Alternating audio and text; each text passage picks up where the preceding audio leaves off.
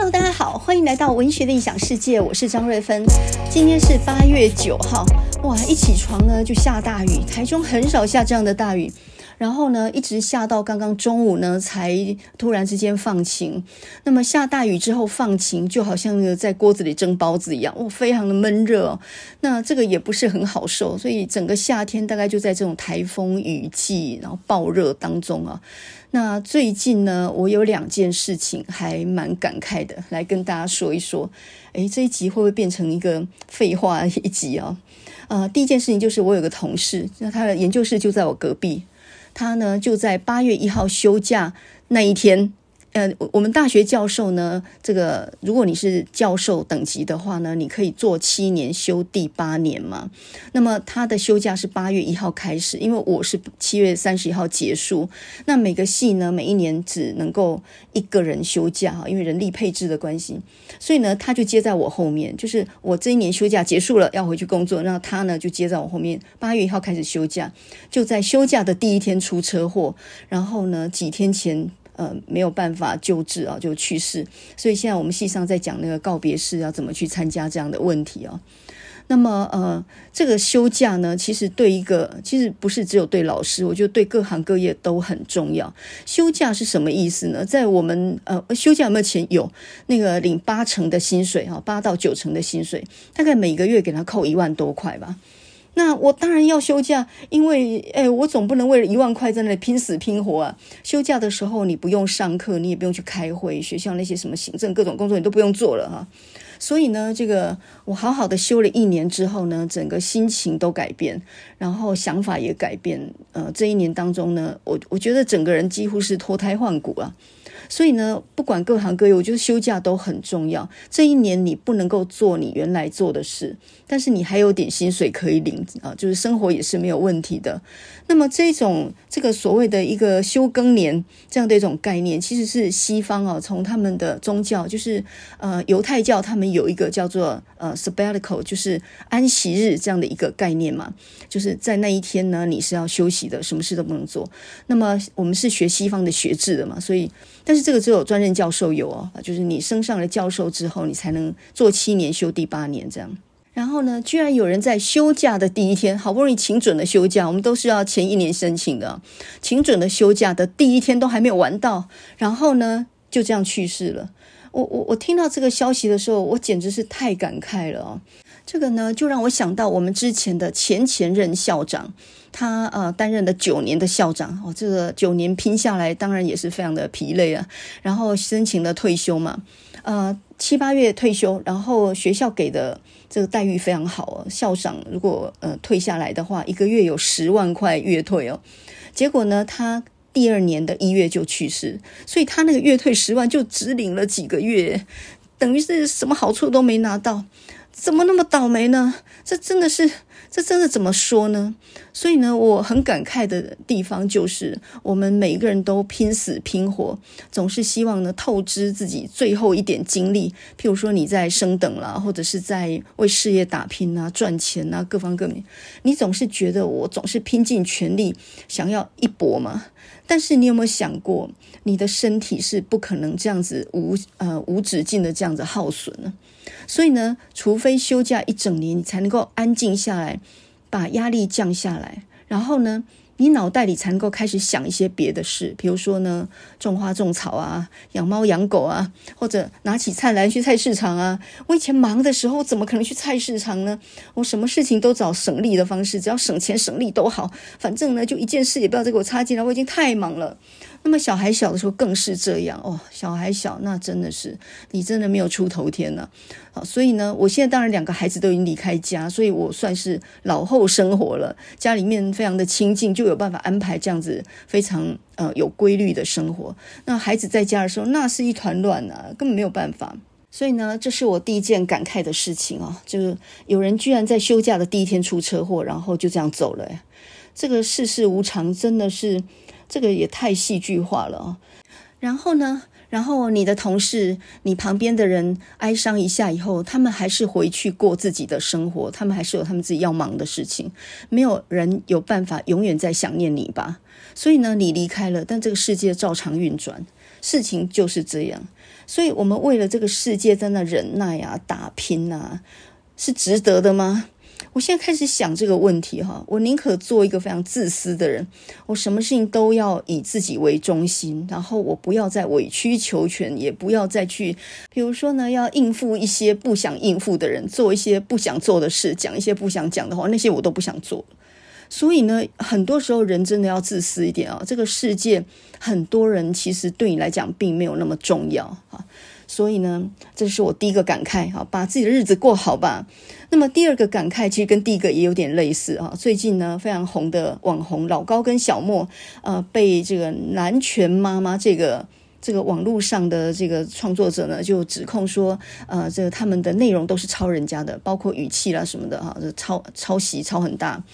然后我猜这些人大概也是蹭流量吧，他们的流量跟老高怎么比啊？老高那个订阅数是五六百万啊，那观看数可能还比这个高，呃，应该算是华人界最红的网红吧。那么，针对别人说他抄袭这个指控呢，老高显然也走了心，发了文章在上面呢，就说呢，自己虽然不是那个源头哈，原创者，但是呢，这些资料都是从各地搜集来的，然后他再用一个说书的方式再把它重新演绎的啊。所以呢，如果有那个源头要他来下架的话，他一定下架。可是你们这些人有什么资格来来说三道四呢？后来又把这个文删了啊。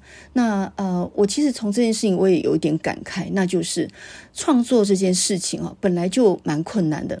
你即使拿同样的演讲稿念一遍，或拿一个同样的笑话或故事念一遍，每个人的声音、表情、表达方式也是不一样的。所以呢，这个本来你拿着一样的稿子去做不一样的演出，然后你你讲的比较精彩、比较有趣，这个其实就是赢了嘛。不然的话，人家也可以抄你的稿子念一遍，但就没有你那么有趣啊。所以其实呃，表达也是一个创作的一部分。如果老高能够在下面注明说啊、以上这个资料呢是出自于哪里来，我参考引用了哪些，这样可能就会更好一点嘛，哈，更避嫌一些。那不然的话，其实我觉得。这个网络上很多消息，很多人也都是归纳应用。你看，我们看那种影评也是一样，大家播的影片的片段都是差不多的。那每个人讲法呢，有些雷同，但也有一些差异啊，都是要参考别人的嘛。所以有部分是参考别人的意见、说法、资料，那有部分是自己创作的演绎的部分呢，这个是可以理解。但是我要讲的就是说呢。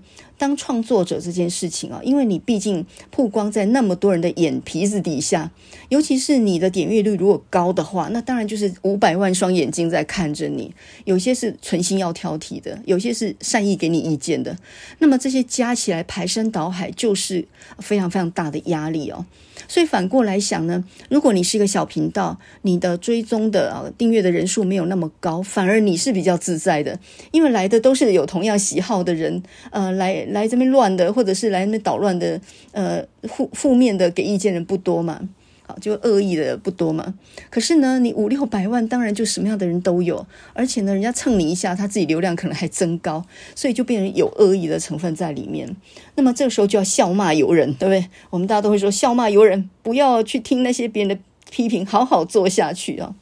说的容易，真的说的容易。你想想看，你当一个创作者，不管是声音或影像的平台，你可能不看流量或那些数字吗？你可能久久开一次，但你不可能完全不看嘛，对不对？那你开了个店，你总会看报报表，你总会看这个月今天的业绩多少，你一定会看。所以其实呢，像百灵果他们就说，啊，他们都不看，他们找了一个人去看，看完转述给他们听，我才不相信，不可能的事情。你当个老师都会去看学生给他的评价几分，写了些什么意见。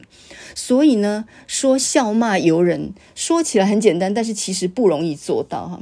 那以我一个呃，常常看老高跟小莫他们讲外星人啊什么这些呃，这个一般的吃瓜群众来讲，我还是照看呐。他讲的有趣，我还是照看呐。我看也是看不用钱呐，对不对？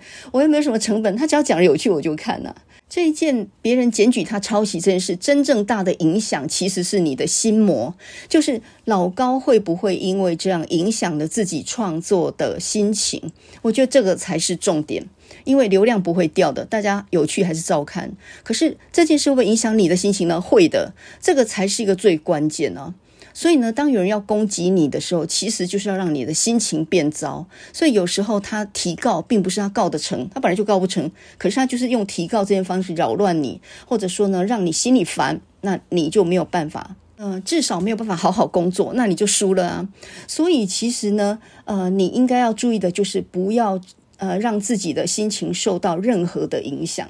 可是这个话呢，说来简单，做起来非常的困难。你想想看，任何一个不管是影片的这个创作者，或者是声音的这样 podcast 这种创造者，他怎么可能不看流量？他久久也会看一次啊。一个老板，他难道不用看财务报表吗？今天销售额多少，进货量多少，都会看的。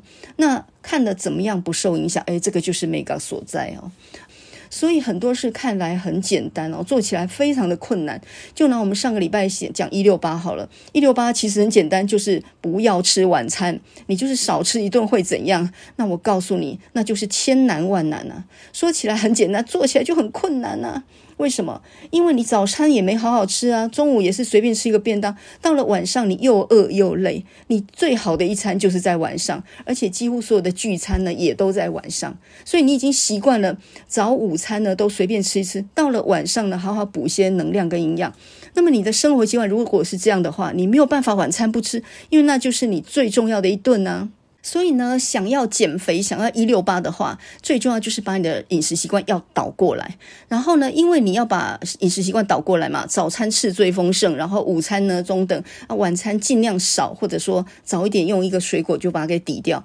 那么如果你要这样倒三角的话，你的生活形态要变哦。首先你必须要很早就睡啊，你晚餐会饿嘛，所以呢，呃，有一点小饿的时候啊，早早去睡，那么那个饿的感觉也就没有了。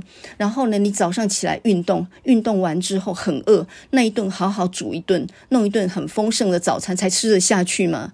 所以如果你晚睡的话，比如说你三更半夜啊，那种一两点睡的人，早上起来迷迷糊糊的，根本一点都不饿，叫你七八点吃早餐，你是吃不下的。所以呢，你以为早餐吃饱，中餐中等，晚餐不要吃，是很容易的事吗？很困难的事。你整个人的作息全部都要改。那么再说，全家如果都要做的话，全家的作息都要改。你不可能说，呃，小孩子早早去睡，然后父母两个在那划手机或者看平板或者倒过来，那都不可能做到啊。你说一个妈妈如果是晚上追剧追到三更半夜，她早上怎么可能起来做早餐？那她没有好好做早餐，她的小孩怎么有好一点的早餐可以吃？当然就去路边买饭团了。老实说了，我以前很忙的时候，我也都是用钱去换时间，也就是怎么样方便我就怎么样做啊。我做玉米浓汤，绝对是一包康宝浓汤倒下去拿来，然后加一个蛋，这样就算尽心尽力了。那么小孩子补习回来呢，我就呃找一包泡面，加一些青菜，打一个蛋，这样就我算算尽力了。以前忙就是这样做啊，可是我现在还可能做这种事。当然，现在小孩也已经长大，不在家里。但是我现在还可能这样做吗？当我整整煮了一两年的饭之后，我非常了解食物的价格之后，我怎么还可能这样做？那些吃的全部都是垃圾食物诶，我现在到大卖场里面呢，我泡面绝对不可能买的。你可能会说啊，备一包吧，万一要是台风什么的，我现在连一包都不用备。原因是什么？我随时就可以自己煮出一碗汤面或干面，然后呢，自己弄点东西吃，非常容易。呃，需要准备一点什么，免得太饿。这种东西太多了，根本不用靠泡面。所以呢，在我休假一年，然后认真煮了一两年饭之后，我看 Costco 的很多家庭在采购的时候，满满一车都是饮料、泡面、零食，一大堆那种速速成的食品，什么微波炉加热就可以吃。哦，这个 CP 值很高，推推。当我听到他们那样讲的时候，呃，我以前我大概会认同了，现在觉得非常非常的。不可置信哈！你怎么会觉得那个东西是划算的呢？那个非常贵，好不好？我举一个例子来说哈，最近有一款叫做草莓戚风小蛋糕。然后呢，它的售价是六入二三九一个，大概四十块左右。那么一个呢，大概手掌心那么大的一个戚风蛋糕，挤上一点卡士达酱，然后上面放半个草莓，这样的东西四十。你可能会觉得，哎，也不算贵啊，CP 值很高啊，还挺好吃的呀。可是我告诉你，那个我就会做，哎，我现在呢，自己一炉就可以烤十个。然后我还比它的好吃，我的卡斯达酱自己呢还可以加一些好的香草籽，反正我的所有材料都是用很好的，上面水果你放什么都可以啊，很简单，那个哪有那么贵？那么如果你不会做，当然觉得这样已经算划算了，好吗？你到八十五度 C 去买买看，你到那个呃，到那个星巴克去买，看那一小块一三一一个小三角形，很可能就要六七十块、八十块耶。所以这样子已经算划算。可是如果你会做，你会觉得那个好贵哦，自己做就好了，非常简单哦。那么比如说呢，如果你会打果汁的话。你就会发现，呃，这个好事多它的饮料其实也不便宜哈。我们看最近呢很夯的凤梨珍珠，两瓶就要二五九，那一瓶岂不是要一一百三左右哈，一百一百四左右这样的价钱。然后呢，这里头就是凤梨嘛，还有呢加上一点金球类的东西哈。原汁五十六，哎，原汁只有一半哦，这样子一瓶要一百三哦。你知道现在三个凤梨一百块吗？你如果去菜市场买，就知道三个个头还蛮大的凤梨，三个一百耶。你自己怎么样没有办法打出那个凤梨汁出来？你知道很普通的果汁机就可以了。还有呢，之前很风靡的一款什么芭乐柠檬绿茶，那个原汁呢才三十四，柳橙百香果那一款原汁占大概四十九，一百三十五一瓶。另外，葡萄柚那一款的原汁呢，才二十八趴左右，这个实在占得蛮低的哦。在我来看啊，这种东西怎么会值得买？那你说，那我送给你，你送给我，我也不要，因为我的冰箱没有地方堆这些东西啊。我们家从来不喝这种现成的饮料，因为我爸爸是农化系的嘛。呃，我讲一个小故事，就是呃，从小呢。我爸爸牵着我的手上夜市的时候，那我们都是一些摇龟音啊。然后呢，到了店里面，比如说看到那种什么呃各式各样的芭乐汁啊，或者是什么柳橙汁啊，或者是什么香蕉冰啊，还有什么爱玉柠檬冰啊，呃这种东西呢，色彩缤纷哦，这个很吸引小孩子嘛。所以每次我要买果汁，我爸就说，他就讲一句话：“你喜不脆气你。”那我心里就是想，那个果汁看起来很好喝啊，我跟跟我有没有脆气有什么关系呢？我就很想喝啊。可是当我想要喝任何果汁的时候，我爸总是说：“你是不脆气你。”他完全不允许我们买任何的果汁，不管是放在瓶子里头、在冰箱里的，或者是那种夜市里面装了一大盆的那种，他都说那个不卫生啊，那个很有问题，然后加了糖浆、色素什么东西，我不懂的那些东西。总之，我们从小就没有喝过汽水跟可乐，我第一次喝过汽水可乐是在我十岁那一年，在喜宴上面，哇，我终于有可乐可以喝了。然后呢，我倒了一大杯，就这样一仰而尽。然后我突然发现好难喝，这是什么味道？汽水跟可乐怎么我比我想象的难喝那么多啊？我当场就呸出来。然后从此以后我就没有喝过汽水跟可乐，因为我们的嘴巴已经养得很刁了嘛。大概都只吃原味的水果，每餐吃三种水果，这从小到大都是这样的，不是吃一种哦，是吃三种。我们家从来不买饮料或果汁，全部都不买。那这样子过了几十年之后，等到我自己成立了家庭以后呢，我当然不会买这些东西啊。所以我爸爸等于帮我打了上半场，然后下半场我自己再继续保持优势下去哦。后来呢，我非常惊讶地发现，吃水果这个习惯并不是每个家庭都有的。我结婚之后到台北，我婆家我就发现奇怪，那个水果好像是拿来拜拜用的，摆在那里好像没打算让人吃的样子。那个橘子那么干，呃，因为台北的水果的品质跟台南市是没有办法比的，所以那个水果看了就不好吃，摆了那么久，还那还能吃吗？还有分量那么少。所以呢，你就理解，当我在看别人买那种 Costco 的果汁的时候，我心里作何感受？这个时候我就变成我爸爸，然后说利息不脆气你，就就会我就会觉得这些人简直不可思议。你知道现在菜市场凤梨的价钱是三大个，帮你削好皮哦，三大个一百块。在台中的南屯市场哦，呃，上个礼拜我才买的，因为今年爱文芒果非常盛产，品质也非常好，八个一百诶。八个一百，我买了一百块，哇！我简直用推车才拉得回来。现在呢，火龙果也很便宜啊，好像我也是买了六个吧，六个一百。所以我上个礼拜在南屯市场买水果，我是这样买的：先买了一大排香蕉，大概那一大排呢就有二十根左右吧，哈，买了七八十块。再来就是一百块的火龙果，还有一百块的这个呃芒果，然后再来我还买了一百块的释迦，整整五个。这一大堆就是我跟我先生一。一周吃的水果的分量，这简直跟猴子没有两样诶。然后呢，我又补了三个很大的金红金黄芒果啊。这个金黄这个芒果呢，它是比较没有芒果的香味，但是非常的甜，这最适合拿来打果汁的。那因为买了三大个金黄一百块嘛，所以我又买了一两个葡萄柚，因为我知道金黄芒果呢，果肉跟那个葡萄柚打起来是非常好喝。其实杨枝甘露就是这个东西呀、啊。那为什么一定要到传统市场买东西呢？因为传统市场的价格是非常便宜的。你没有去传统市场买过东西的话，你永远不知道那种盛产中的蔬果是有多么便宜的。那么这个东西你要做一六八，水果就是最好的一餐。你晚餐一下子没有办法适应不吃的话，吃一个水果，比如说你吃一个芭乐，或者是吃一个香蕉，你立马就有饱足感。那么很多营养师呢都说哦，什么水果一定要限量哦，台湾的水果太甜了，不能多吃哦。香蕉一根就超过，我完全没有在理他。我们从小吃水果不是那样吃的，我们都是无限量的吃。我再强调一次哦，如果你想要克制你的食欲的话，那么你一定减肥不会成功。你一定要吃饱饱，满足了那个欲望，然后加上运动跟睡眠，你的减肥就一定会成功。所以这就是一六八的美感。你不是说八小时内随便吃炸鸡啊、薯条啊、汽水啊、披萨，这样你能瘦？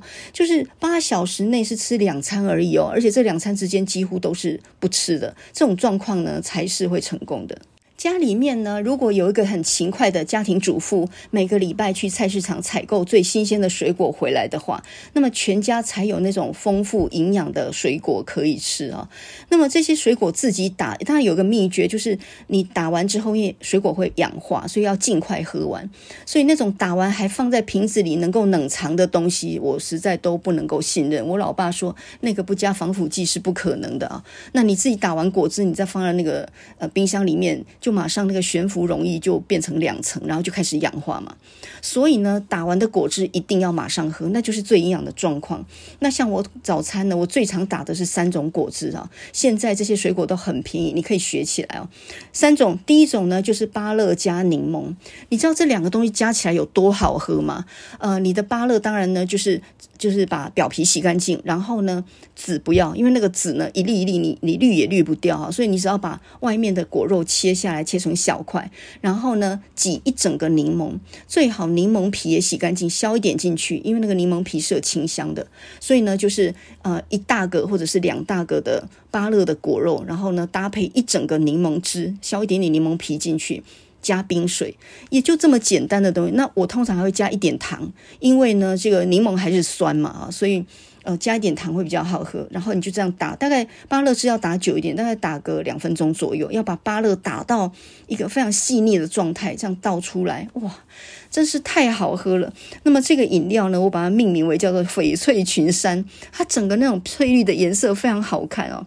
那另外一款我最近也常用的就是香蕉火龙果牛奶，就是。你买了香蕉，当它熟透之后呢，你一下吃不完，对不对？就把那个熟透的香蕉呢，剥了皮以后丢进果汁机，然后呢，切半个或一个火龙果，这个分量都随便，然后加牛奶去打，再加点冰水。这个时候就不要加糖喽，因为那个香蕉非常的甜了。你这样打出来就是一个粉红色的，我叫做粉红芭比。哦，简直太好喝了！那么第三款我最近也常做的呢，就是那个金黄芒果，你把它那个果肉削下来切块，然后呢加上一整个的葡萄柚，你可以把汁挤进去，然后里面那些碎碎那个果肉也全部都刮进去啊，刮得越干净越好。也就这个分量都随便哦，我觉得果汁好的地方就在于你的分量都完全可以自己调整啊。那么这款芒果加葡萄柚打出来的汁非常的漂亮，它完全是一个橙黄色的，黄橙橙的哈。那这一款呢，我把它命名叫做橙黄夏艳，夏天的艳丽的颜色啊，橙黄夏艳。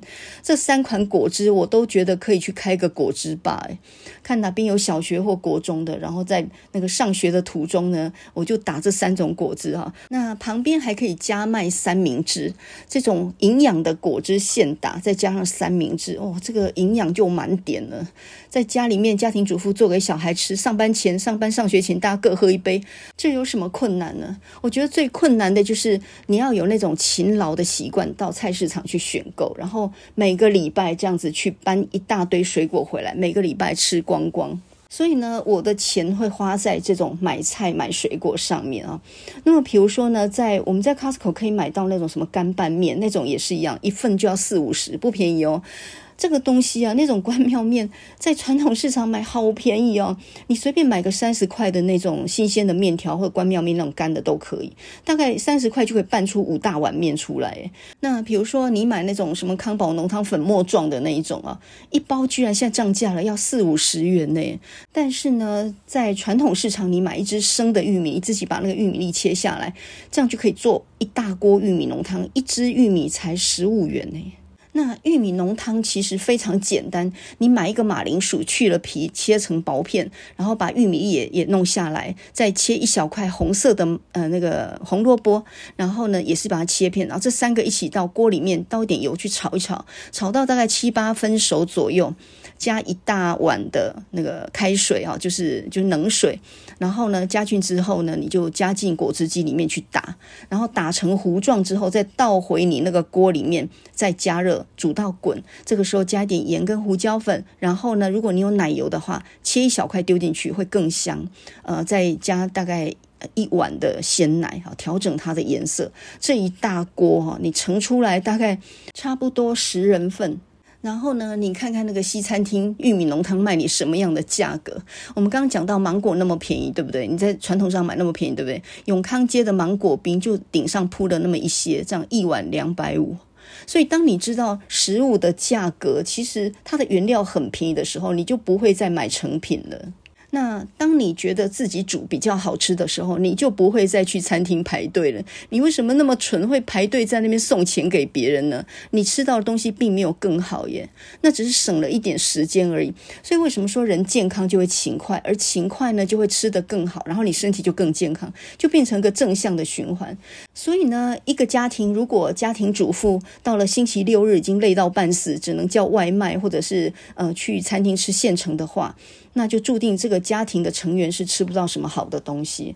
那人会发胖呢？其实跟家庭习惯有很密切的关系。全家都晚睡，全家都吃宵夜，全家都吃现成的外卖的这些东西，就很容易全家要胖就是一起胖。这跟基因没有关系。很多人都赖在基因，就说哦，父母很胖，所以我就有肥胖基因。我认为不是，是因为你们的饮食跟作息习惯是一致的。所以，当你自己作息很正常，然后呃吃东西呢也有自己的规律的话，你去看市面上那些减肥的迷思，你就觉得非常可笑了。比如说呢，有个说法是说御饭团呃加热吃的话会变胖，因为有一说呢就说冷的淀粉那是一种抗性淀粉。哎，你要晓得那个冷着吃跟热着吃差差不到一点点卡路里，那完全等于没有差，好吗？还有一些营养师很容易误导人，比如说呢，蛋的胆固醇过高啊，一天不要吃超过一颗啊，香蕉一根就已经太甜的，超标了，这些。都是完完全全都是错的。我香蕉一天吃五六大根以上吧，那个蛋呢，一天最多吃到三四个吧。我爱吃多少就吃多少。你只要有好的睡眠跟运动习惯的话，这些全部都能代谢，而成为你身体真正需要的养分。你知道我们的头脑需要很多很多的养分吗？我即使坐在这边，我写东西，哎，我那个我的脑力要运转，我需要很多的养分呢。所以你吃也不敢吃，然后你的身体其实是在一个很坏的循环里面。然后呢，节食的人心情一定暴躁嘛。你想也知道，我吃都没有吃饱，我看谁我都不顺眼。所以呢，节食绝对不是方法啊。还有一些减肥的迷思是这样说的：什么玉米跟马铃薯这些呢？呃，都是地雷，因为它们是淀粉哦，它们不是蔬菜哦。那么有一些说法就说白饭呢这种东西是万恶的碳水啊，碳水要少吃。然后呢，沙拉的酱汁千万不要碰，拉面的汤千万不要喝。那我很想问你，你活着干什么？这些美食存在都有它的意义，它之所以要搭着那样吃是很好吃的，它是有它的意义的。那你蔬菜都过水，然后炸鸡都去皮，那你在活着干什么？那人活着都没有乐趣了。然后呢，还有一些健身教练苦口婆心叫你一定要看那个 BMR，就是基础代谢率，还有 TDE 热量赤字。他们就说呢，网络上有各种公式，你只要把你的体重呃这个带进去，然后就可以算出你一天基础热量多少，然后你能够吃多少卡路里。我完全不算那个。呃，上次我不是说我第一件事情就是把体重计丢掉吗？所有的数字公式这些东西你都不要理它，因为我们还有正常的生活要过，我们生活里面有各式各样的挑战呢，一天都在算那个东西，比那个看股票的涨跌还更伤神吧。你想减肥，心情就要放轻松，把限制放到最低。所以我上次不是说呢，我的早餐其实就是一大碗白饭，自己煮哦，一大碗白饭，还加了糙米，然后呢煎一条油滋滋的鱼，另外呢炒一盘青菜，这些都是我跟我先生早餐的标配。然后早上再搭那一大杯的果汁，有的时候呢再塞得饱一点，我再吃一个自己做的小蛋糕，真是吃到心满意足为止。但是呢，我每天晚上大概九点多就睡了，然后早上大概四点多起床，五点多就跑出去运动，到差不多七点才才回到家里面，然后开始洗澡啊，准备早餐。饭是已经煮了的啊，要退冰的肉也已经退了，所以就是开始做早餐。然后呢，大概八点多到九点之间才开始吃第一餐。那中午正常的吃一顿之后呢，到了下午如果饿了就吃一个小水果，比如说吃一个芭乐啊，吃两根香蕉啊。大概四点前就把该吃的全部都吃完，四点以后就只喝白开水。然后呢，零食是完全没有欲望的了，完全都不想吃了，因为你每天吃得很饱嘛。那这样子过了大概多久会有很明显的成效呢？大概一两个月之后啊，我躺在床上的时候，我突然觉得我的肚子凹下去，就是本来是一个肥肥凸凸的小腹，然后。突然间，你又觉得，诶，肚子怎么凹下去？然后呢，第二天早上在镜子前面看自己侧面的时候，就才发现，诶，真的侧面都铲平了。这个时候呢，就突发奇想，把自己一件最最紧的裤子或最紧的裙子拿来试，诶，居然穿得下去。上一次穿的时候呢，绷到都还要改扣子，现在呢，居然穿上，哇，那时候真的非常有成就感。你完全不用体重计，你就知道自己完全瘦下来了。一六八做了两年，只能说呢，我体会到一件事情，就是习惯这件事情，一天进步一点点，这件事情真的是非常的可怕。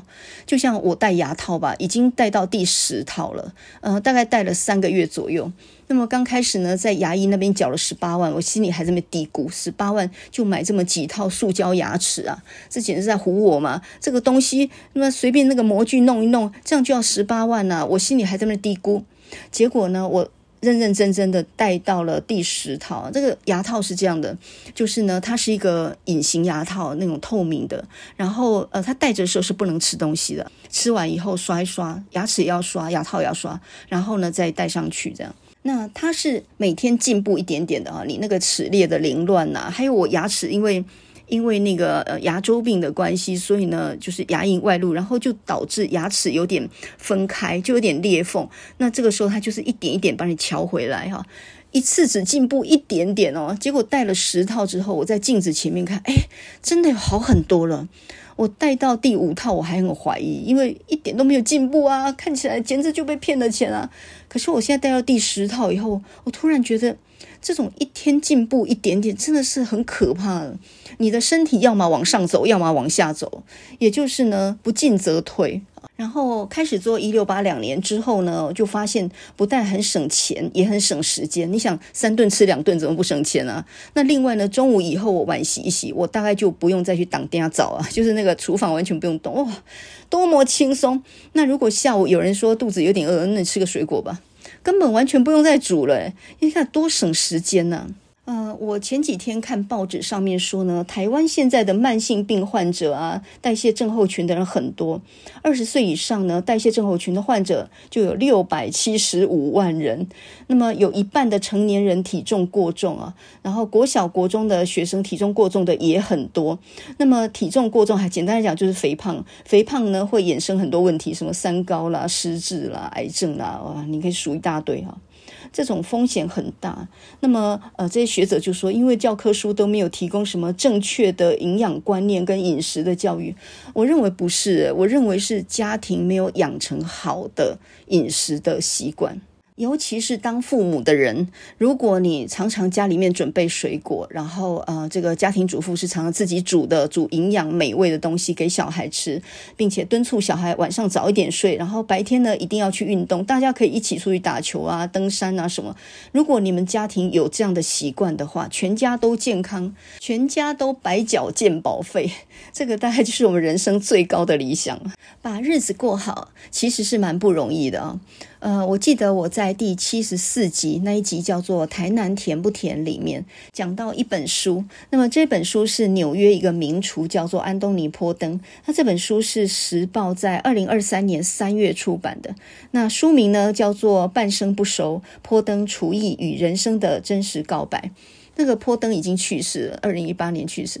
然后他这本书里面讲到，呃，作为一个主厨的各种甘苦啊，他的学艺的过程。那其中有一个观点，我就非常的同意。他说，其实我们应该要训练年轻人，高中毕业的年轻人应该要有办出一桌，呃，这个一桌菜可以请七八个人吃的一桌菜的能力，足贵的对哈。那么他说呢，烹饪其实是一种美德。它跟理财、健身一样，是每个小孩都应该学会的技艺。呃，我现在来听这句话，真的是觉得太对了。我们在整个教育体制里面啊，呃，德智体群什么五育均衡啊，什么弄来弄去呢，好像就没有烹饪教育。也就是小孩子会煮东西这件事情好像不重要，但是人要健康，就自己要学会料理美食。简单的食材、便宜的食材，有没有办法煮得好吃？那你认为现在年轻的小孩子有这种能力吗？如果连妈妈都不太煮菜的话，都只会去 Costco 买东西，会去餐厅排队订位置的话，那么小孩子去哪边学到这些手艺呢？说到这里啊，啊，卖公板啦，我自己就是连粽子都不会包。你想想看，在我们。呃，妈妈那个时代啊，大概每一个家庭主妇都弄很像捶柜哈，比如说捶菜头柜啊，做粽子啊，这些谁不会？这些最基本的技艺，好吧？嘿，唔办阿伯也会啊。可是我们会吗？我们到我们这一代就不太会了。那我们的下一代就不要想，他们只知道哪里去买，哎，很好吃，CP 值很高。来介绍一本最近我看到的很有趣的一本书啊。那么这一本书呢，是郑顺聪的《台味飘撇》。飘撇，所以是台味飘撇。那个飘撇当然是一个台语文了。我们说既然就飘撇的，那意思就是说潇洒，或者说呢，它有它的风韵啊，类似这样。那呃，我们之前应该看过这个焦桐，他写过《暴食江湖》啊，《慢食天下》等等。这一期就是八月份的文讯，刚好也是做这个主题啊，饮食与书写的千姿百味。那从蒋勋呢，到舒国治，到林文月，他们笔底下写的很多好菜，还有他们背后的一些人情故事啊。那郑顺聪呢，他是谁？他就是以前联合文学的主编哦。那郑顺聪写过诗，写过散文，写过小说，现在呢，开始用台语文的方式来写饮食文学。那这一本书呢，它不完全用台语文来写，因为如果整本都是台语文，读起来是很吃力的嘛。比如说，他上一本小说叫做《大士爷后火气》，这个用台语来念，叫做“大叔牙搞灰体”。这本完全是用台语来写小说的哦，这个读起来很费事啊。我觉得全部用台语文写文章是不容易读的哦。比如说，你看那个廖玉慧跟刘静君那个《江家北蝶定》。他整本散文全部用台语文写，就连我这种很会讲台语的人，我们读起来都非常感意哦。那么郑顺聪他这一本台味飘配，他只只是呢画龙点睛的在几个词语上面用台语文表达，所以读起来呢就非常的顺畅。比如说，他就讲到一句话了，他说少了美港，顶多是讨生活，不是好日子。他讲很多那种庶民美食，那种米搭啊，还有那种庙口的各式各样当地的美食啊。那么他说所谓的嘉义鸡肉饭，黑马鸡。加几粒蟠桃，还是几粒梅港？加几粒蟠桃是什么意思呢？蟠，这是我们台语里面就说香嘛，那种油香味。桃是什么意思呢？桃它是一个语助词啊，几粒蟠桃就是那一碗饭呢，那那个鹅油浇下去那一瞬间呢，那一碗饭它的香味整个提升出来，然后油脂包包容着这个这个米粒，哇，这简直就是浑融一体啊！在这本台味漂撇里面，他就讲到火鸡肉饭离开了嘉义就不能吃。我们在北部、在中部都吃过火鸡肉饭，可是呢，那个那个情境、那个味道就完完全全不一样。这个我可以理解啊，我是台南人。那么台南那种大米，就杜小月那种大米，你放到国宴上面，或者是到大餐厅里面，金碧辉煌，用那个金的盘子装碗粿，或者是装那个黑银霸碗，这样怎么吃就不对那个味。吃那种东西，好像就应该蹲在那个小摊子前面，然后请把架。马吉呢，就是木屐，然后走起路来，噼里卡啦，噼里卡啦。我们童年的时候，小时候就穿那种东西。那郑顺聪呢，他就讲到嘉义的鸡肉饭呢，那些肉呢，就是一大只火鸡，也蛮好使用 h e 就是呢要保留它的原汁原味，然后都放在摊头。那等到顾客点的时候呢，这个老板才从上面呢跳几对把来，先用铁，然后再来呢用流。诶，那流跟铁有什么不一样呢？流就是用刀子，然后顺着鸡肉跟骨头的纹理这样子流起来。那么比如说我们要点那个麻油腰花。花的时候，那个腰花哈，那个腰子黑马是流灰，就是把它斜刀就打斜刀，弄成那个斜字形那样，还叫做流灰。所以流呢是一种很高的技艺，就是沿着骨头把肉呢很精巧的剔下，还叫做流。那在台北呢那种高级饭店里面吃鸡肉饭，哪里不对呢？就是。那个大师傅他把鸡肉呢，那火鸡肉饭切成一一小方一小方，这样看起来好像比较容易吃，但是呢，它整个斩断了那个肉的纹理，所以呢，吃起来整个味道就不对哦。还有就是饭，饭要煮的它 Q 心呢，Q 心就是什么意思呢？就是咀嚼的时候一接近米心，你会产生弹性，然后越嚼越有味哈。这个白饭呢，必须要饱满分明，太湿黏或太干扁都不行，因为呢，呃，这个油脂是要包覆在饭粒上面的，所以吃起来是要晶莹剔透。所以这个饭呢，它本身就是也非常重要。那你会看到有一些店呢，它非常的搞刚哦，它就是在厨房里面用那很大的电锅煮熟之后呢，因为白饭的底层它跟表面它的干的程度不一样嘛，所以它它会用那个一块很大的湿布把它整个提起来。然后呢，再整个倒到那个摊台上面的饭桶里面，就让它上下颠倒，那它的湿润度呢，它的那个干的程度才会一样。所以你如果在小摊子里头看到老板有这种动作，用大布包把饭包起来，然后倒到另外一个饭桶的话，你就知道哦，这是搞刚哎哦，这这铁定好吃的。那郑顺聪呢，他就说到嘉义的火鸡肉饭，它有三种酱汁。第一种呢叫做白油，白油就是鸡油加猪油啊。那第二种呢叫黑酱，黑酱就各家有一种秘方酱油。第三种呢叫做油葱。然后呢，火鸡肉饭它一定要配一块那个塔库昂，就是那种。那种黄色的那种腌制的萝卜，少了这两三片，整个就不对味。那么吃这个火鸡肉饭，或者是加一吃米糕啊、肉圆这些的时候呢，摊子上面最常配的汤很多种，什么粉肠汤、瓜仁汤啦、猪血汤啦，另外有什么虱目鱼肚汤啦，还有气鬼鸭汤。气鬼鸭汤其实就是黄瓜汤，还有香菇肉羹，还有咕拉巴。咕拉巴的汤，呃，其实也很好吃，它就是大骨上面剔下来那个软软的肉哦，那个也很好。还有呢。最常见的就是笋丝排骨汤、苦瓜排骨汤、酸菜肚片汤、麻油鸡心汤等等。所以一个小吃呢，每个就贼啊。这真的是那句话啊，人生是用来享受的，不是拿来忍受的，对吧？我们刚刚讲到减肥，如果你减肥什么都不能吃，什么好味道你都你都没有办法享受的话，我觉得那已经是走邪门歪道了。那这一本台味飘片呢，他就讲到说，其实很多美食呢都很朴实的，但是呢就有那么一点美感。这个美感很难解释啊，就是一点很小的、很细腻的一些小的秋楼，少了美感就只是讨生活，不是好日子。我觉得这句话讲得非常好，所以呢，他就说到呢，在政治纷扰当中、社会不安当中、在景气跌宕当中，一家小店一碗朴素的火鸡肉饭，我们可以找到短暂而确定的幸福。当你吃完之后，那光溜溜的碗底反照出油光。那种幸福，那真的是没有办法形容的啊！所以台湾人的小确幸呢，其实都有赖于这些师傅的手艺。我们被这些生活的氛围含纳着，充满了人情味，不会疏离，没有抑郁，踏踏实实，无眉无感。这本书好玩的地方呢，还包含他就说到嘉义的火鸡肉饭呢，最好一次点两碗。那一碗呢，就是油跟肉跟饭搅在一起，就是吃的非常的呃狂暴那种吃法啊，就很豪迈那种吃法。那另外一种吃法呢，就是呃就从上面这样子拨一几瓜吧，拨一几瓜油，就是很细腻的那种吃法。所以呢，又秀诶啊，刚刚有稠肉诶哈，两个各吃一碗这样。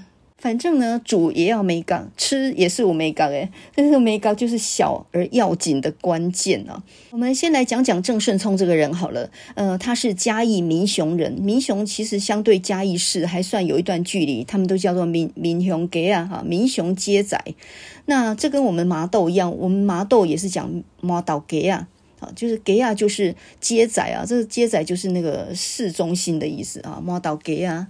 民雄给啊，郑顺聪呢，他是嘉义中学毕业，然后他念的是中山大学，高雄的中山大学的中文系，后来到台北师大念的是国文研究所。他二零零九年出过一本诗集，叫做《时刻表》，写得还不错。然后呢，比较印象深刻的是二零一一年有一本小说叫做《家工厂》。这个家就是家庭的家，就以家庭当做工厂，他的家就是一个工厂。这里面呢，你你说这本书是散文还是小说？应该。一半一半吧，因为他写的就是他自己的童年。他爸爸呢，做的就是一个做烤箱的工厂，然后呢，他们的业务还包含烤箱卖出去之后，卖到面包店之后，你要去维修嘛，所以小孩子都跟着父母亲呢到处跑。那么有人就把这一本书呢归类成叫做工厂散文，它的调性就有一点像吴义伟那个时候写了一本书叫做《努力工作》啊。吴义伟他的父亲就是开着小货车，然后到处卖杂货的。卖这个卫生纸啊，所以他有一篇文章就叫做《软砖头》嘛。他的童年就在这些软砖头里面度过。那么郑顺聪呢，嘉义人，家里面开工厂，所以很简单来讲，就是蓝领的小孩，从小就会做工，很会做这些东西。那么到了二零一四年，他写了一本小说叫《晃游地》。那么晃游就是摇晃的晃啊，晃游地。那这里面的男主角叫做张修远，其实就是他自己，也有点半自传小说的。诶，这本书有一点像是张金鸿早年的《摩铁路之城》哦。如果你说《摩铁路之城》就是台中版的《麦田捕手》的话，那么我觉得郑顺聪的这一本《晃游地》就有一点像嘉义版的《麦田捕手》啊，都是一样，都是青春成长的故事。《晃游地》里面的男主角张修远，他本来是嘉义中学自优班的学生，后来因为打电动被教官抓到，然后被记了大过之后就被踢出自优班。那因为青春非常的苦闷嘛，所以他到呃嘉义呢就认识了一个学长叫 Phil，他开了一个弗洛伊德的唱片行。我这个卖的都是一些摇滚唱片哦，非常的硬核的摇滚唱片。也从那个时候，他认识了许文静。这个许文静是一个新竹中学的一个女学生，她的外公是医生。然后呢，她她的外公就跟那个。那个陈澄波是有认识的，所以呢，陈澄波当年呃死在那个火车站的时候，那个惨况他们是知道的。然后呢，那个弗洛伊德唱片行的老板呢，他的阿公也是在二二八当中牺牲的人，所以就用这样的一个二二八里面呃白色恐怖里面这样的一个事情呢，把整个故事给串了起来哦。那这几年我还看过郑顺聪写一本书，是一个散文，但是带一点诗的形式，有点短文的意味。那这本书叫做《夜在路的尽头玩法》，挽就是把头发挽起来的意思啊。夜在路的尽头玩法，这个这个书名就非常的诗，非常的诗句的那种感觉啊。那么这一本书，我觉得。他的文字敏锐度是不错的，文笔是不错，但是后面那一些比较短的文章，也不是文，也不是诗，那个地方有点削弱了整本书的力道，有一点可惜。那其实郑顺聪这几年比较忙的，都是在做一些台语的推广，因为他在公视的一个什么台语台里面还担任顾问，而且他自己呢也写了一本书，叫做《台语好日子》。那据他自己说，因为他工作跟念书都去台北，然后在台北才发现根本没有讲台语这个环境，他就决心要把自己的母语捡回来。一个诶刚音娜到台北，的确会发现旁边没有人说台语的，于是久而久之，你自己也不太会讲了。那么当他小孩子出生的时候呢，他突然发现呢，其实台语是非常幼柔，幼柔就是很细腻的意思。有一些词你不用台语，你就是没有办法讲得很精确。比如说呢，你要形容一个小孩。底头卡白跟底头卡蛇，那个是不一样的。台语也很有趣哦，就是一个动作，它的轻重它是有不同的词汇的。比如说呢，呃，打人这个词汇，你也可以说抓个木雷，你也可以说个呆雷，也可以说呢个神雷。好，那这三个的力道是不一样的。最重的当然是个木雷，这个木雷的意思就是握拳，就拳头握起来打下去，叫木雷。哦，这个木雷应该是很痛的嘛。那么神雷是什么意思呢？打巴掌那种叫做神雷哦，那个打起来也是痛，但是当然没有用那样子那么暴力嘛。但是如果你说我该呆了哦，这个呆就有点撒娇的意味了，就有点做假动作的感觉。我呆了哦，这个意思就是要打不打的哈，就好像稍微拂过你的脸颊那种感觉哈。你这吸音啊，哈，类似这样，那没有真的生气。所以呢，台语学问很大的啊。呃，听说有一句话就可以测试出来你是北部、中部还是南部人啊？你怎么样讲香肠这个词汇呢？呃，如果你讲灌肠，那你就是台北人；那如果你讲 N 强，这个就是台中人。那我们台南人怎么讲了？我们是说 N 钱，我们真的是说 N 钱的。这个钱呢，就是中间那个介音发 A 的音。那因为漳州人呢，因为南部大部分漳州人嘛，那漳州人介音都发 A 的，比如说青菜啦，或者是青阳丁啊，或者是肉羹啊。或者是半梅啊，那呃中北部人呢，比较偏向泉州语系，他们的介音是发 e 的音，所以呢会讲成肉羹，或者是呃这个青红丁，或者是半米。所以你如果是中间的介音比较发 e 的音的，这种都是泉州人，然后大概比较分布在北部的人哦。呃，如果要站南北的话，不是还有一句话吗？就是呃，南部人他的尾音常用你来做结束啊，比如说呃，你别等呀你哦，西安的你，所以那个你呢，你一听到你就是南部人。那么中部人倒是有一个发语，呃，就是一个语助词叫做 “hiu”，好，就是这个 h 就是哦，是哦，这个意思啊 h。台语其实是一个很细腻的语言哦，但是因为我们现在呢，很多都已经不太会讲了。其实它的语汇是非常多的。比如说，我们要形容现在很热，很热，你怎么讲呢？哦，就 hip 热啊，hip 热就是闷热的意思。那另外有一句话，这个哦，就耍热，刚刚跟他灰斜坡，灰斜坡就是热到那个那个草原啊，草地都要烧起来，一个灰斜坡。那我在台南还听过一句，哦，热到无风无油，这个热到无风无油就是。热到没有风，就空气完全没有流动，叫做无风无油。我觉得这个形容词真的是很妙啊，热到无风无油啊。我小的时候在台南，然后如果说动作太大，到处跑的话，然后我我那个阿姆就会说：“早跟那人开呆端呢，呆端是什么意思呢？就是要端庄一点哈，早跟那人开呆端呢。”哦，这种话真的是老一辈才会讲得出来，或者是说，吼、哦，温行不得就看咖呀。这个看咖其实字面的意思就是能干，但是其实它是有负面的意思哦。这个温行不就看咖呀？这个看咖就说精明厉害的意思，所以表面上是能干，但事实上呢，它背后里就说说这个人很厉害的意思。还有我老爸常讲啊，好行地跟跟卡啊。猴形就是就是苍蝇嘛，苍蝇那么小，然后呢带一个龙眼壳，所以呢猴形地给人看是什么意思呢？叫做看头看兵呐。那看头看兵的意思，其实衍生出去就是不知死活啊，就有点像七七鬼半啊，我们在希望那种感觉啊，就是就是不知死活的意思。然后我也听我老爸形容那种长舌妇，就是话很多的女人，叫做什么呢？她叫做为卡贼鸟猛，为品鸟猛卡贼。话比猫的毛还要多，你要这样抹黑猫，就说呢，话比猫的毛还要多，那意思就是哦，这个人真的是话很多啊。有一句跟他很类似，就是拍龟搞技，拍狼搞演绎，就是坏的瓜子很多，那坏的人呢，就是话很多，所以就叫做拍龟搞技，拍狼搞演绎，这个还还押韵，这个是不是布袋戏学来的呀？很多台语能表达的氛围，其实国语表达不出来。比如说，你讲到国语里面的关东煮，其实台语是说菜头肉。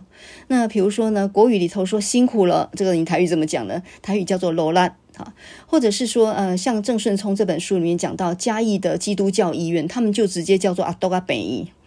那另外呢，现在在医院里面，我们都说缓假嘛，患者。其实患者呢，他是日文的翻译，其实呃就是沿用日本的缓假哈。啊、我们现在讲到那个幼儿园，我们都称幼稚园，幼稚园，那幼稚园也是日文的翻译。总之呢，你看郑顺聪这一本台味飘片，你一方面欣赏那个台语文字那个气口，那同时呢，其实又讲到那种在地的庶民的美食啊。嘉义这个地方啊，古名叫做桃城，因为它的形状像桃子一样，所以叫桃城。那又有一个名词，就是从平埔族来的，叫做打鸟、打猫啊。那这个高雄以前叫搭告嘛，这个也是从平埔族的话来的啊。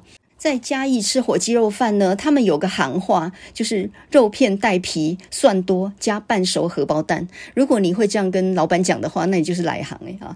肉片要带皮，这个熊喝价的一些巴多皮啊，尤其是那个鹅肉那个部分哦，所以民雄的鹅肉很有名，一定要带那个巴多皮。就好像呢，你在台南吃阿明猪心，如果你懂得点那个阿卡西拉，呃。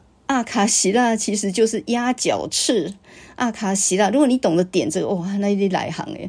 所以呢，各地都有那种内行的吃法，还有内行的饕客。有时候呢，很简单的东西，其实就是很好吃的味道。比如说，这书里面就提到柴鱼汤，还有那个棒皮面。那么柴鱼汤呢，通常是嘉义的小摊子，他们卖肉圆或者卖米糕的时候呢，就免费配给客人喝的，滋滋滋味非常的美妙，这个一喝难忘。他讲到这个柴鱼汤，我就想到我在台中念书嘛，然后呃，在学校附近啊，中兴大学附近。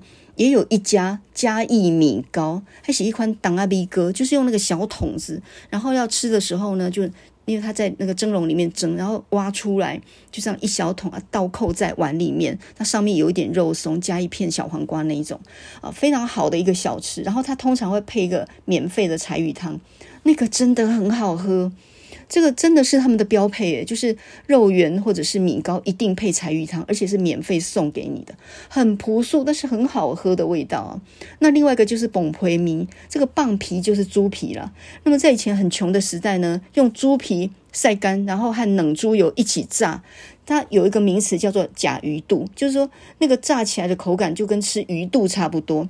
那通常它是跟那个干面哦，干面呢先勺喝，然后淋上卤汁，再加上这个崩皮哦，这就是非常的这个丰美的一餐。那如果你要吃汤的话，就是切节那个切干米安的切节，然后做成汤的，上面更崩皮，这也是好吃的。那通常还会配那个网沙卷，这个网沙呢，那个网沙卷就是鸡卷、啊，但、是给更给更就是用猪油的那个腹部的油卷起来炸的那个叫做网塞，然后呢，那个炸起来就叫。给更啊，通常是切成一一一轮一轮这样子卖，所以嘉义的一些庶民小吃还真的不少诶。而且我发现呢，嘉义居然也有鳝鱼炒面。那嘉义的鳝鱼炒面，它跟台南的鳝鱼意面不太一样。首先，它的酱汁就不同了，台南的偏向一点比较甜的啊，有一点爆炒的香味。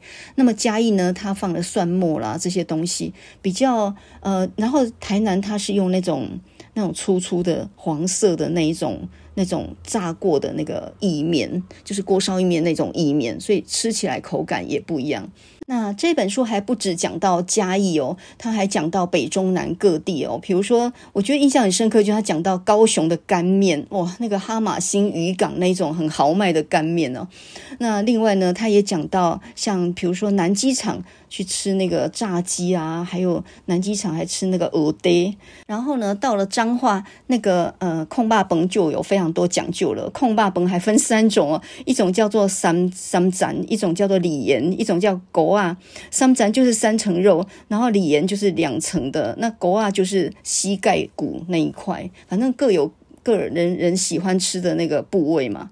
那彰化的肉圆还分南北两种啊，北部的肉圆就是料多皮韧的那一种，它短链；那南部的南彰化的霸丸就是像北斗肉圆那一种小三角形的。那么说到那种倒瓜井这个东西啊，呃，我们只知道淡水的阿给，阿给呢就是倒瓜井里面加上很多冬粉，就吃得很饱，是四方形的。可是呢，你知道基隆有一种倒瓜井呢，它叫倒瓜包，这个倒瓜包里面它是包鱼浆而已，它不包那个。冬粉的，所以呢，基隆人普遍都觉得阿给里面包这个呃这个粉丝哦，包这个冬粉是很奇怪的。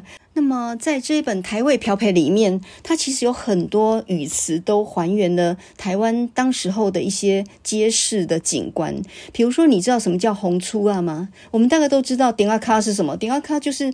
那种嗯，就是下面可以摆很多坛子那个地方叫做顶阿卡。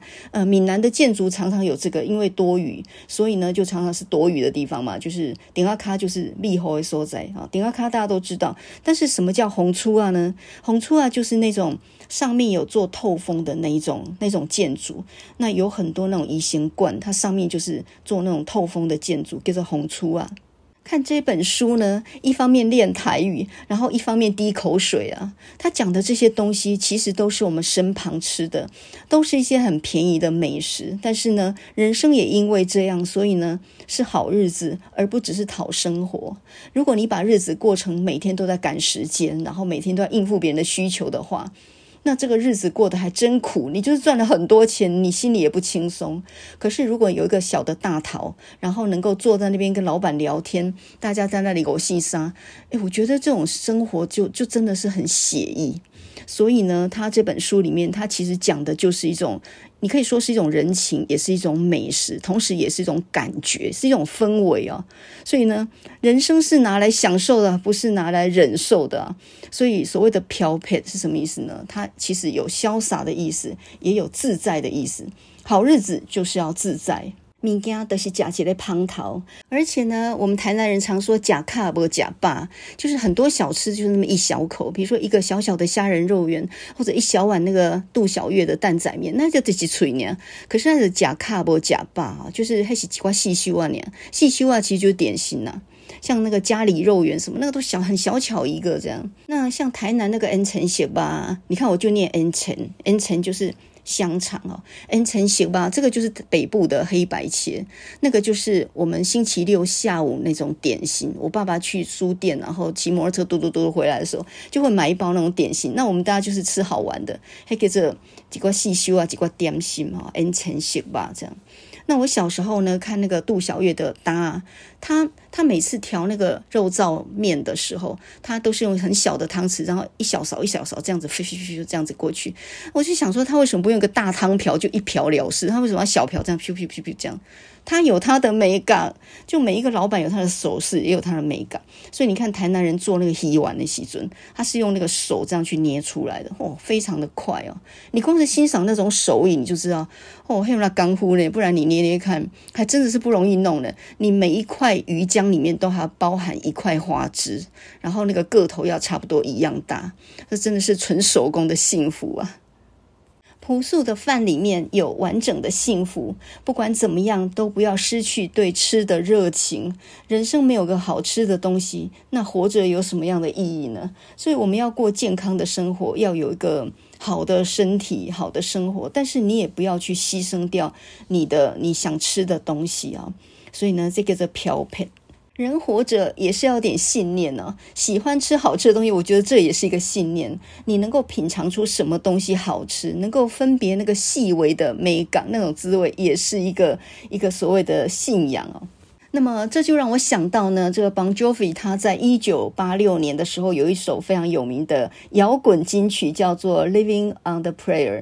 那么很多人把它翻译成以祈祷为生，《Living on the Prayer》作为一个 prayer 就是一个祈祷者哈。活着，活得像一个祈祷者。那这句话的另外一个意思，也就是人活着要有信念，也就是你心里面有没有一个坚持的意念呢？我相信那种摆摊子摆几十年，然后品质都维持一样的老板，哦，那个是非常的顽固老板的，他心中是有一个很很顽固的信念，在那里坚守着一个小小的摊头的一个小小的摊位的。那这首《Living on the Prayer》这首歌词很有意思啊，就是呃有一对年轻人，Tommy 呢，他是在码头做工的，然后工会呢一直 strike，就是一直罢工，他的运气非常差哈，所以他的 tough 哈，so tough，他的生活非常的艰苦。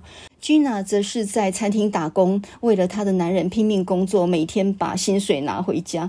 他们两个人就互相的安慰对方，说一切都会变好的。为了爱，我们只要能够在一起，那一切就没有分别哈。我们要 give a shot Give you a shot 就是我们要奋力一搏的意思，一切都会好转的。只要保持信念，living on a prayer，我们只要保持信念，继续努力。然后呢，take my hand，牵着我的手，we'll make it。